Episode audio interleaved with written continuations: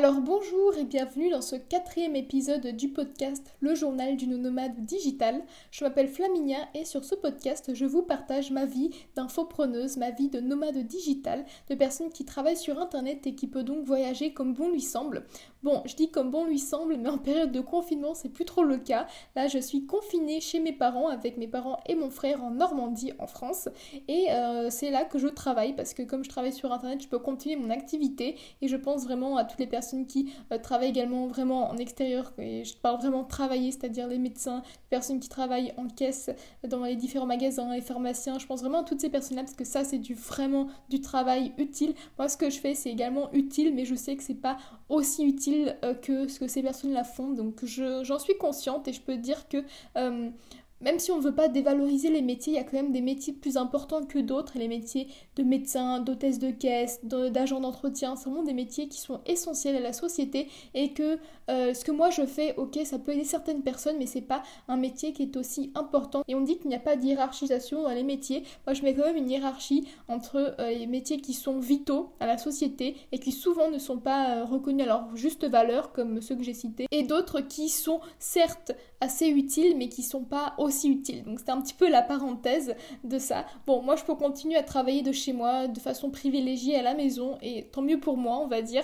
Mais je pense à toutes ces personnes qui travaillent dans de mauvaises conditions et je pense aussi aux personnes qui n'ont plus de travail euh, parce que elles avaient une entreprise, un restaurant, un salon de coiffure, un salon d'esthétique ou n'importe et qui ne peuvent pas travailler, qui sont confinés chez eux et qui ne savent pas comment ils vont se débrouiller, on ne sait pas les aides d'État, quelle hauteur elles seront. Je pense à toutes ces personnes-là et je pense également aux salariés qui euh, sont dans des conditions assez précaires ou pas, mais qui en tout cas sont un peu dans le flou par rapport à leur situation. Donc bien sûr, je pense à tout le monde. Mais bon, on va dire que moi je continue à travailler, je continue à faire ce que je peux parce que le confinement, je ne le vis pas mal euh, du fait que je suis habituée en fait à être confinée chez moi. Euh, je montre beaucoup de voyages et autres, mais comme je l'ai dit dans les premiers épisodes, eh bien être nomade digital, c'est aussi être beaucoup chez soi, à la maison, en train de travailler sur son ordinateur, et c'est un petit peu la réalité du métier. Certes, on voyage, on fait des trucs de fou, mais également on reste beaucoup beaucoup chez soi devant son ordi. Donc pour moi, être confiné, ça ne change pas énormément de choses,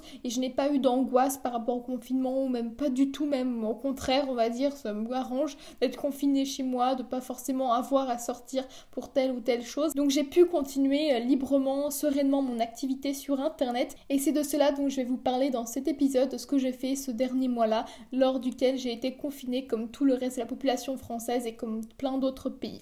Alors ce que j'ai fait, c'est, euh, si vous avez écouté mon dernier épisode, donc euh, le podcast numéro 3, eh bien je disais que je travaillais sur une formation qui s'intitule Propulser sa journée, qui est concentrée sur l'organisation, la production l'efficacité, euh, vraiment pour tout le monde.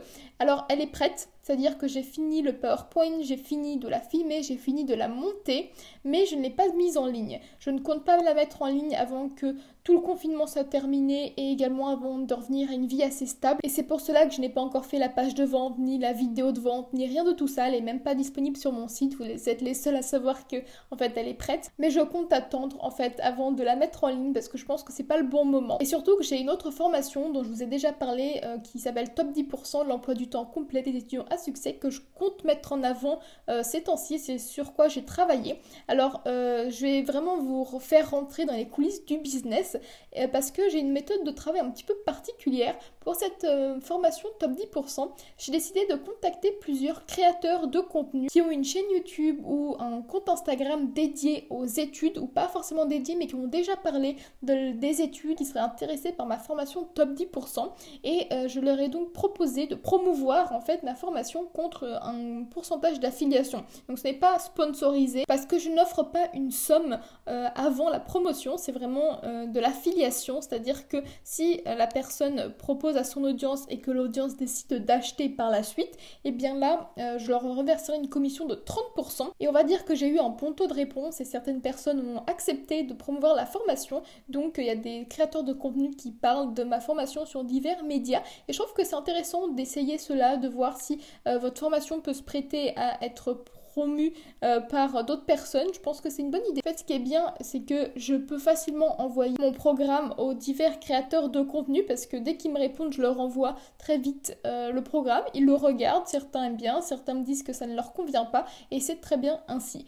Donc, euh, c'est ce que je voulais vous faire part dans ce podcast, dans cette nouvel épisode du podcast. C'est que j'ai fini ma formation de propulser sa journée, mais que je ne la mets pas encore en vente parce que j'attends de vraiment promouvoir la formation top 10%. Et je pense que c'est très important à voir parce que on peut se dire que j'ai une petite audience, qui est vrai, j'ai 740 euh, abonnés sur YouTube, mais si on réfléchit, si on a un peu de créativité, eh bien on peut arriver à faire des choses assez intéressantes. C'est-à-dire que personne que j'ai vu, que j'ai acheté des formations, on a parlé du fait de euh, proposer à des influenceurs de euh, partager leurs formations. En fait, c'est un truc dont personne n'a parlé, ou du moins je n'ai pas entendu. Après, c'est vrai que je me suis inspirée des personnes qui proposent leurs programmes de sport, des personnes qui proposent des programmes alimentaires, mais des choses liées vraiment à la formation, comment apprendre à faire quelque chose. J'ai absolument jamais vu ça. Après, j'ai peut-être que pas tout vu, et c'est sûr, mais dans les gens qui vendent des formations sur comment bien vendre, eh bien personne n'en a parlé. Je trouve que c'est absolument dommage, c'est-à-dire que les gens n'y ont pas pensé ou que ça n'a pas fonctionné pour je ne sais pas. Mais on voit que je n'ai pas beaucoup d'audience, je ne veux pas débourser une somme importante,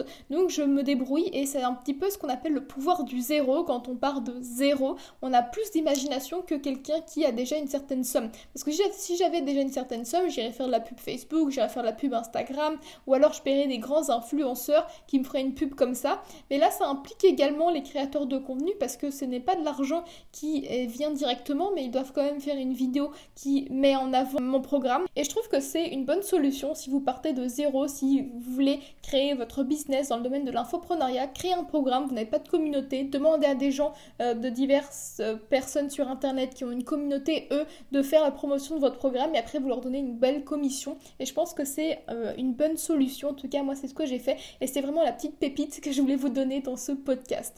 Donc voilà pour le quatrième épisode du podcast Le journal d'une nomade digitale. Voyez que je ne partage pas beaucoup de choses de ce que je fais en dehors du business parce qu'en fait, bon, je fais pas grand chose à part que je suis chez moi donc je peux pas forcément vous partager ce que j'ai découvert au niveau d'un pays particulier ou autre parce que bon, comme je suis chez moi, j'ai pas grand chose à dire. En plus, je suis en France. Si j'étais dans un autre pays, peut-être que je vous donnerais plus d'updates sur comment se passe la vie en confinement dans un autre pays. Mais là, je suis en France donc je pense que vous savez comment ça se passe euh, dans votre pays pour ceux qui m'écoutent de la France et pour ceux qui m'écoutent d'autre part. Si vous êtes confinés, bah, je pense que ça se passe un petit peu pareil. En fait, on est tous à la maison, on essaie tous de faire ce qu'on peut de chez soi. En tout cas, sachez que je pense très fort à toutes les personnes qui vivent mal ce confinement.